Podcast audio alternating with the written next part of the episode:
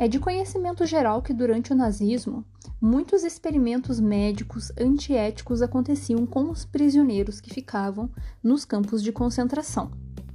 E hoje em dia, quando a gente lê a respeito desses experimentos que eram feitos na época, é difícil de acreditar que eventos dessa natureza aconteciam de modo tão indiscriminado.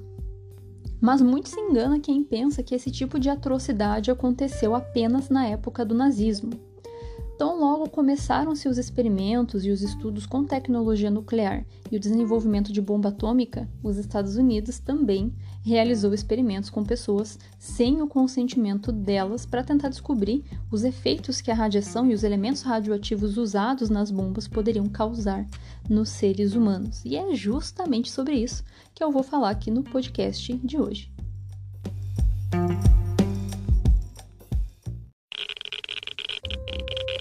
Radiation detected. Red dawn.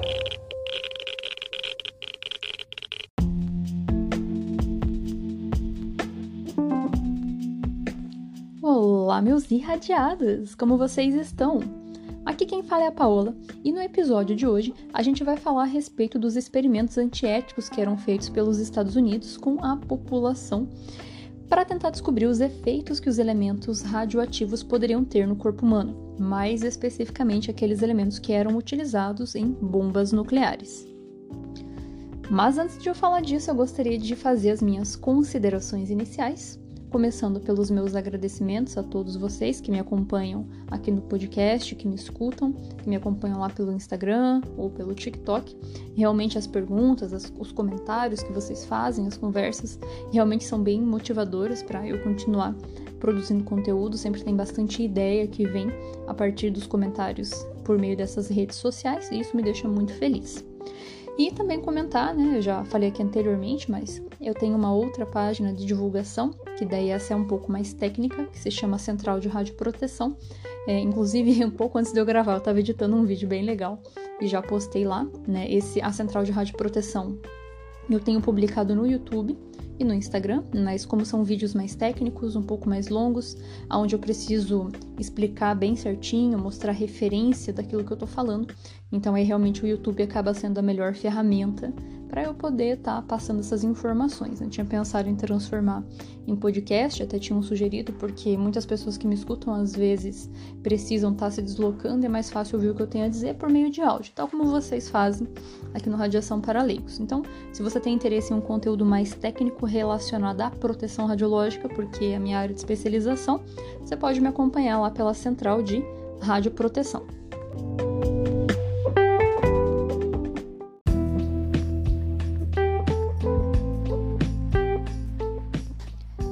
Falando a respeito do tema do episódio, né, sobre os experimentos antiéticos que os Estados Unidos faziam com a população, o que, que eram exatamente esses experimentos? Eles injetavam em algumas pessoas pequenas quantidades de elementos radioativos muito específicos para ver o efeito desses elementos no corpo humano. Só que o problema é que eles não comunicavam às pessoas a respeito disso, tampouco eles perguntavam para as pessoas se elas topavam participar desse tipo de experimento. Então, por isso que a gente fala que ele é antiético, né? As pessoas não sabiam que estavam sendo usadas para essa finalidade, né? Não tinha consentimento livre, esclarecido, não tinha nada. Simplesmente eram cobaias. Mas e por que que eles estavam fazendo isso? Qual era a finalidade de simplesmente ir lá e injetar elemento radioativo na galera?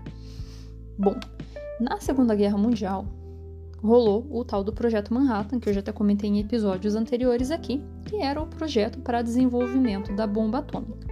E a bomba atômica, ela usa como combustível para poder fazer a fissão, explodir emitir bastante energia, dois elementos muito específicos, né? A grosso modo aqui, né? Mas basicamente dois elementos muito específicos, que é o urânio e o plutônio.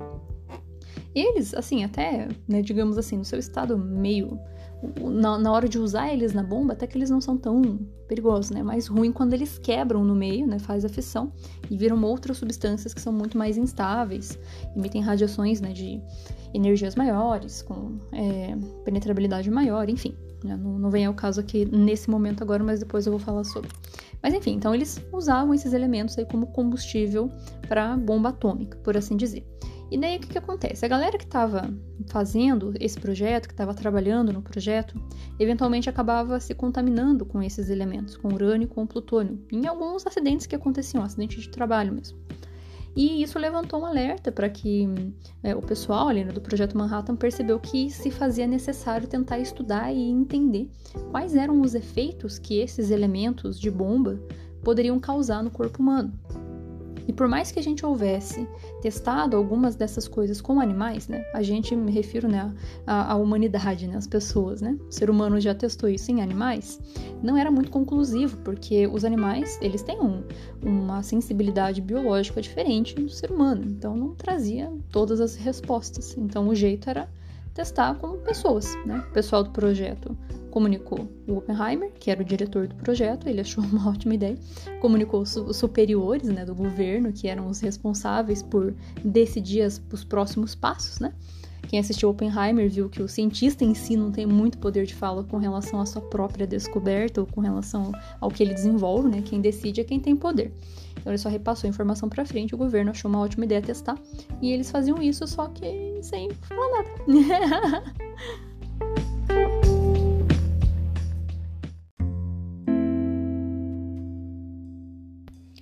Segundo a literatura, o primeiro evento que levantou esse alerta de necessidade de investigação dos efeitos desses elementos no corpo humano aconteceu em agosto de 1944, lá no laboratório de Los Alamos, que é onde eles faziam essas pesquisas, né, lá da, do projeto Manhattan. É, um químico de 23 anos, chamado Don Mastic, ele estava manipulando um pouco dessa substância dentro de um tubo e esse tubo quebrou na mão dele, né? Estourou, na verdade. E ele se contaminou com 10 miligramas de plutônio. Ele teve uma contaminação externa, claro, né? E ele fala que ele sentiu um gosto muito ácido na boca quando o tubo estourou. E isso é um indicativo de que ele acabou inalando um pouco de vapor de plutônio, que na época era o elemento que eles estavam estudando para usar né, como combustível. E aí, quando ele passava perto do medidor de radiação, né, é, mesmo que ele não estivesse tão próximo, já acusava o fundo de escala, significando que ele estava contaminado. Né? Ele se descontaminou, como era só uma contaminação externa, pelo menos majoritariamente, conseguiu se contaminar, é, conseguiu se descontaminar.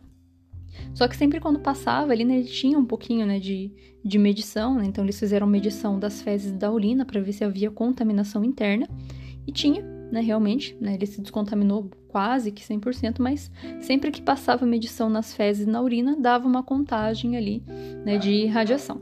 Mas curiosamente, apesar disso, né, ele viveu por bastante tempo ainda, então mais de 30 anos depois dessa contaminação, ele nunca teve nenhum efeito adverso. E isso é muito curioso, né? Claro que, passado 30 anos, já tinham outros experimentos antiéticos rodando, né? Mas dado aquele momento inicial ali, né? Foi o start do tipo, opa, o cara se contaminou. O que será que vai acontecer com esse maluco? Vamos descobrir. Vamos estudar outras pessoas para ver o que, que acontece.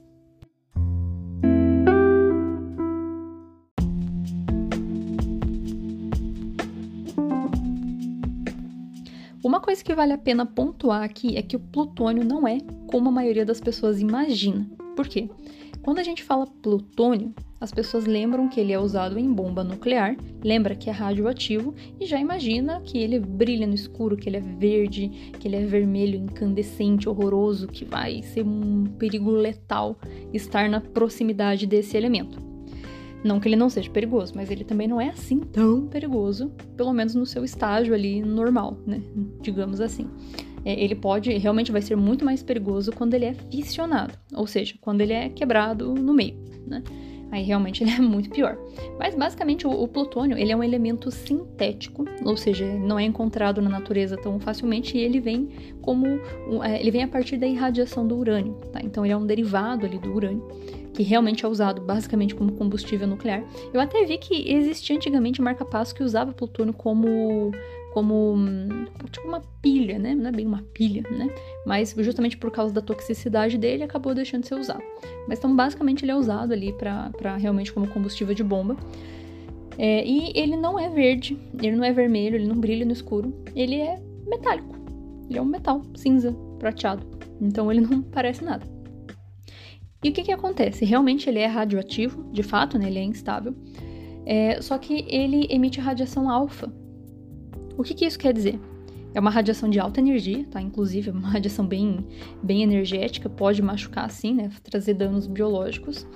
Só que o que, que acontece? Essa radiação alfa é pouco penetrante quando fora do corpo. Então, fora do corpo até que não é tão, tão problemático. E o que, que acontece? O plutônio ele tem um tempo de meia-vida longa. O que, que isso significa? Que ele demora para decair. Então, isso quer dizer que ele vai perdendo um, ele vai emitindo radiação ao longo do tempo bem devagar.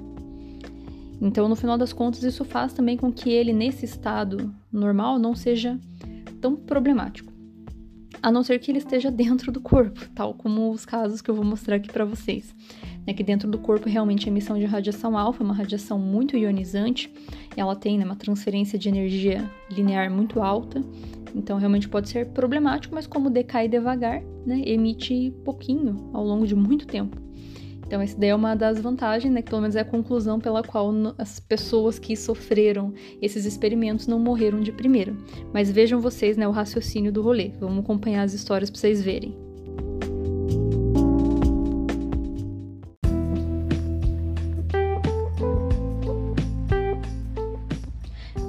Primeiro caso de experimento onde teve de fato a injeção de plutônio na veia da pessoa foi em 10 de abril de 1945 com um rapazinho chamado Ib Calo.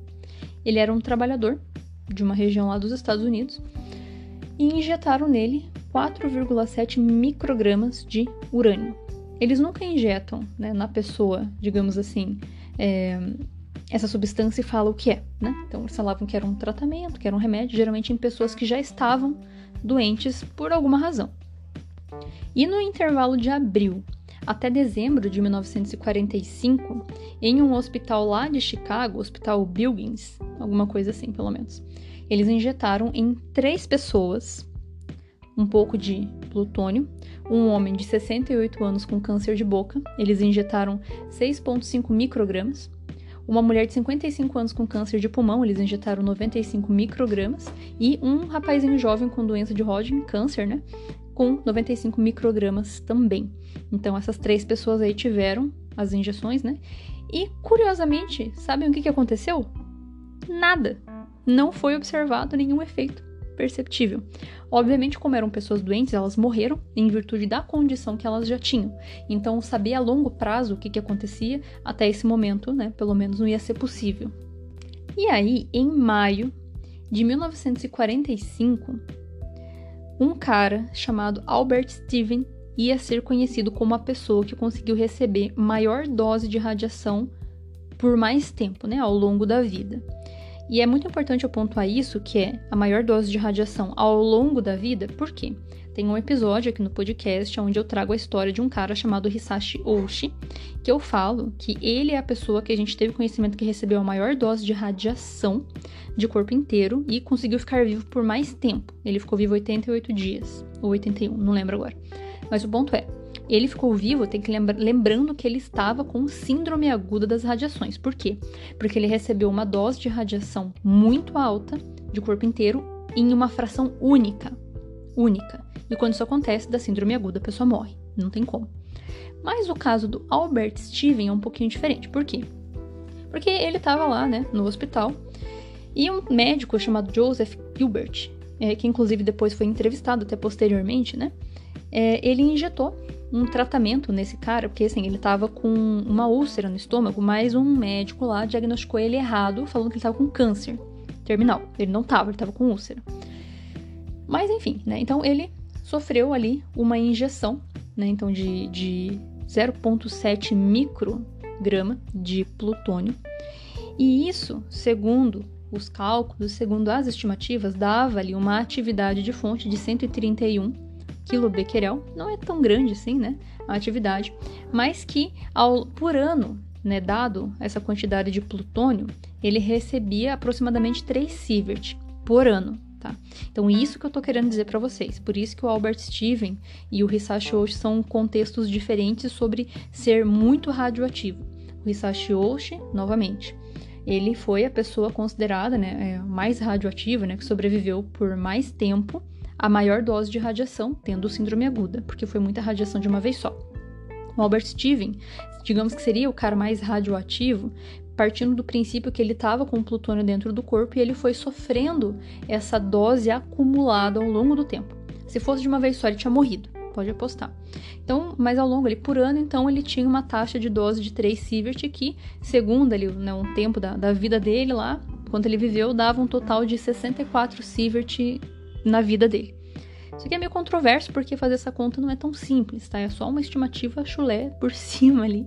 Mas de qualquer forma, realmente é uma coisa muito doida, porque ele recebeu uma injeção com uma quantidade considerável de plutônio. E a gente tem que lembrar que, pelo menos na época, eu acho que eles não sabiam, né? Mas hoje a gente sabe, né?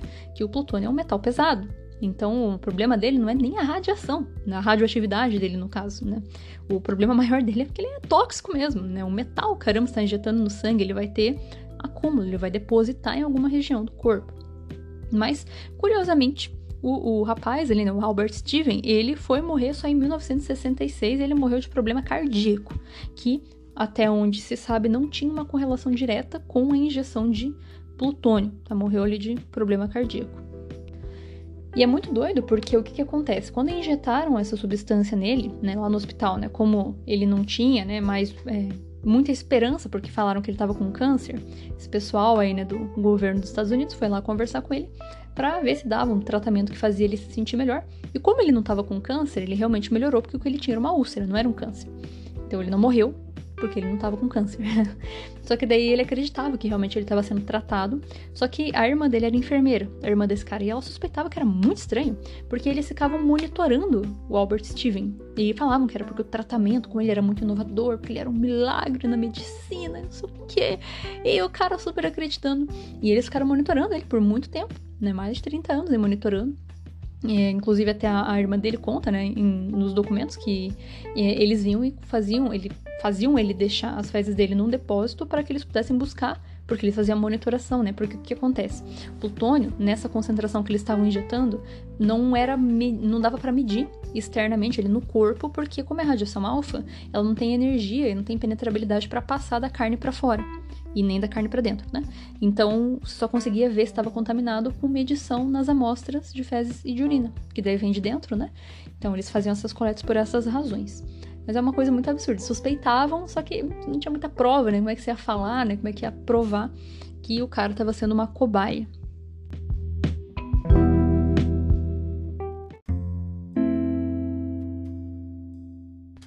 E muito se engana quem pensa que as cobaias eram apenas adultos, tá?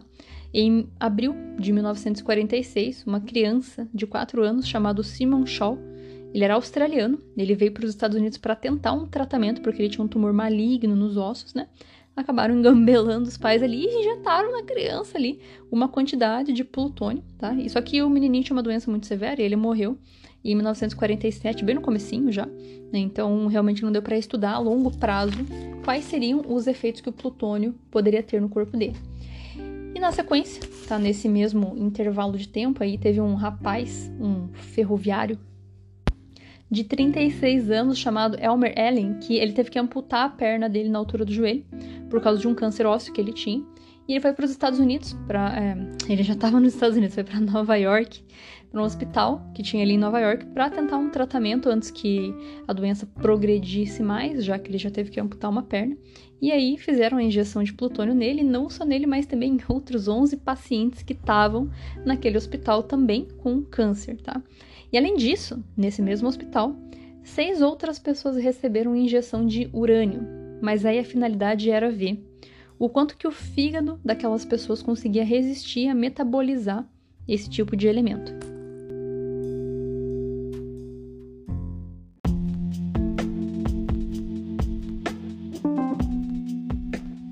No Hospital Geral de Massachusetts, de 1953 a 1957, 11 pacientes terminais receberam também injeção de urânio para ver o que, né? Primeiro, a resistência que o organismo teria com relação ao fato de o urânio ser um metal pesado e por causa do urânio ser radioativo, e também para ver se por alguma razão esses elementos, né, o urânio poderia se acumular no tecido cerebral e se isso não poderia ajudar a tratar os cânceres que esses pacientes estavam tendo. Só que o problema, pelo menos é isso que eles argumentavam, né? O problema é que para que isso fosse de fato para benefício desses pacientes, teria que irradiar o paciente com nêutron para fazer com que o urânio sofresse lá o processo de fissão, que ia liberar energia de não sei quanto para tratar e nananã.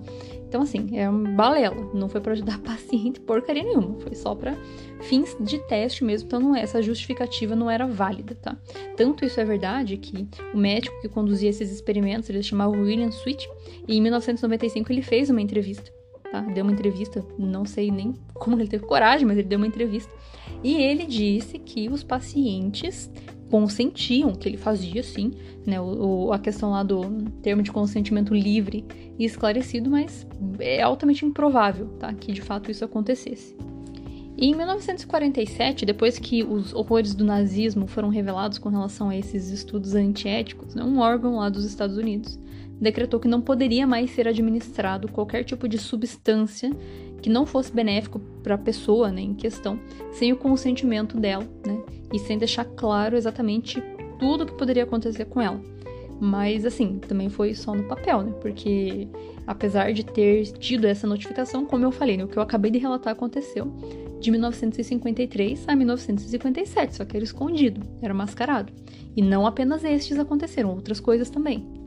Um exemplo de como a teoria realmente não tem nada a ver com a prática e de quão isso não faz sentido, que é só no papel, porque os experimentos continuaram, é que em 1946, ou melhor, de 1946 a 1953, aconteceu um experimento em uma escola estadual dos Estados Unidos, promovido pela Quaker, que é aquela empresa que fabrica aveia, né, essas coisinhas. Que o que, que acontece? Essa empresa queria ver como que funcionava o metabolismo dos alimentos que eles produziam. Então, o que, que eles fizeram?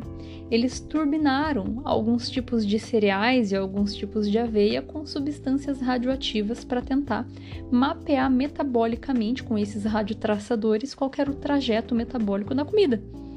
Só que eles não falavam, né? E daí eles falavam para as crianças que elas estavam participando de um clube secreto de ciência. Pois é. E entre 1961 e 1965, o MIT injetou também em algumas pessoas outros tipos de elementos químicos, tal como rádio 224 e tório 234, em 20 pessoas, alegando que era um projeto de pesquisa a respeito de envelhecimento, só que sem deixar claro as muitas entrelinhas que haviam nesse projeto. Além disso, eu acho que eu até já comentei anteriormente aqui. Eu lembro que eu assisti na época que eu fazia minha pós-graduação um filme que o professor de radiobiologia passou pra gente que chamava Radio Bikini que é o quê? A história das pessoas que moravam nas Ilhas Marshall, que acabaram sendo palco ali, né, próximo do atol de Bikini, das explosões de bomba atômica que eles faziam para testar, né? E o que, que acontece? Quando você tem detonação de bomba atômica, tem dissipação de elemento radioativo que sobra do processo de fissão. E essas pessoas acabavam se expondo. E muitas vezes o próprio governo expunha essas pessoas de modo proposital para ver o que acontecia ao longo do tempo. Então, né, é, vítimas e cobaias duas vezes. Um outro exemplo de bizarrice relacionado a esses estudos antiéticos diz respeito aos aviadores que eram obrigados, depois de fazer a detonação das bombas, a voar para dentro daqueles cogumelos de fumaça para se contaminar de propósito para que eles pudessem ver o que, que acontecia. E como eu comentei, né, isso tudo é secreto, né, e foi descoberto só depois de bastante tempo, quando eles foram obrigados, em virtude de transparência, a expor esse tipo de situação. E claro, né, isso que a gente está falando é só os Estados Unidos, a gente não sabe com relação aos outros países, porque com certeza não foi só os Estados Unidos. Se for parar para pensar, por exemplo, na antiga União Soviética, gente, usina de Mayak, usina de Chernobyl. Isso daí a gente só sabe que aconteceu porque foi uma cagada muito grande. Pensem o resto. Então, com certeza deve, deveriam haver muitos outros experimentos tão bizarros quanto os dos Estados Unidos, talvez em outros países também que a gente realmente não tem como ficar informado disso, mas pensem só tudo que não pode ter acontecido ao longo desse tempo, em, todo esse, em todos esses anos né, de evolução de tecnologia nuclear.